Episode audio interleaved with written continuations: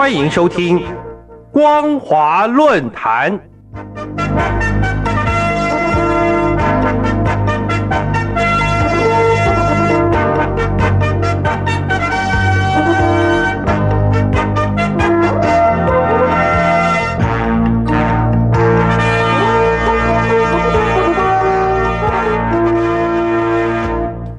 听众朋友您好，欢迎收听光华论坛，我是王琦。今天要带您关心的主题是鹿村镇银行暴毙案，民众成牺牲品。各位听众朋友，自从手机进入人类生活以来，各种因为手机功能带来的生活便利，使得现代人出门可以不带钱包，但不能不带手机。中共利用手机管控、掌握人民行动，早就已经不是秘密。中共公安部曾经夸口，中国大陆全境治安良好，没有小偷，没有乞丐。这是因为大陆人民出门购物用手机扫码，小偷偷了手机，没有密码开不了机，所以小偷失业了，乞丐也失业了。就算有人想施舍个几文，没有二维码，也是心有余而力不足。手机功能被运用到极致，其中最严重的就是中共运用手机来管控人民。从新冠疫情爆发之后，中共强迫人民进出各种公共场所，一律都要用手机扫码。当手机的健康码出现黄色或是红色，几乎等同于坐牢。差别在于，健康码红色是一间没有狱卒的牢房而已。那么就在唐山打人事件尚未落幕之际，中国大陆河南省郑州爆发了河南村镇银行储户手机被赋予红码的事件。这个事件实际上就是一桩金融诈骗案件，再度凸显了中国大陆基层治理暗黑恶化的实力。在今年四月十八号，河南至少有三家的村镇银行突然以系统升级维护为理由，毫无预警的关闭了线上提存款和转账的系统。之后，又有河南和安徽等七家村镇银行被发现不能提款，储户存款被失踪，引发储户恐慌，形成挤兑。这个挤兑的风潮至少波及了四十万储户，牵涉金额高达四百多亿的人民币。站在储户的立场，钱是存进银行了，因为有卡号、有认证、有转账或者支付平台的各种凭据，一切手续都是有凭有据的。正常情况下，储户不论是去实体的银行或是网络转账，银行都有记录。诡异的是，在河南这四家村镇银行储户领不到钱的事件发生后，中共人民银行竟然表示没有这几家出事村镇银行的记录。换言之，这笔钱既然都没有记录，自然也就不存在让银行支付相关的存款保险。河南省从四月中爆发储户领不到钱的问题后，就强力压制储户无法领款的风声，直到河南以外的各省储户知道无法取款，导致事态扩大之后，前往郑州的储户越来越多，河南省政府才使出了用健康红码来阻止储户聚集的恶劣手法。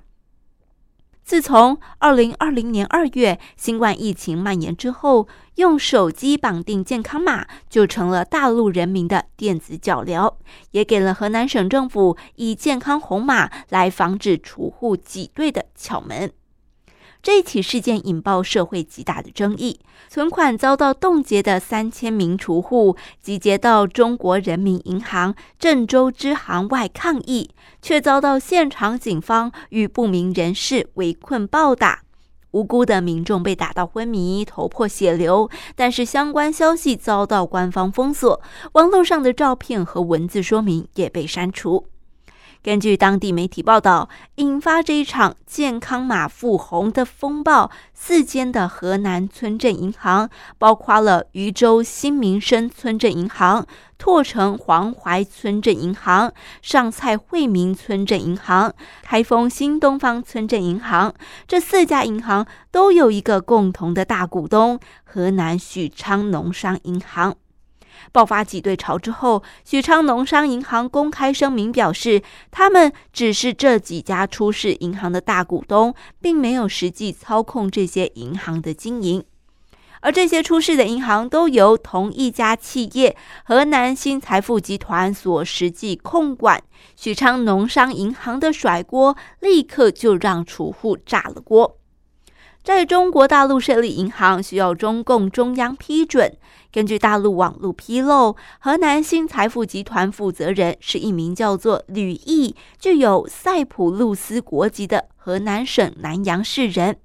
当发生挤兑事件之后，吕毅竟然出境了。在中共的统治下，中国大陆人民是不准有双重国籍的，而且有双重国籍的人能在大陆开银行吗？谁批准的？这事情中共要给人民一个交代。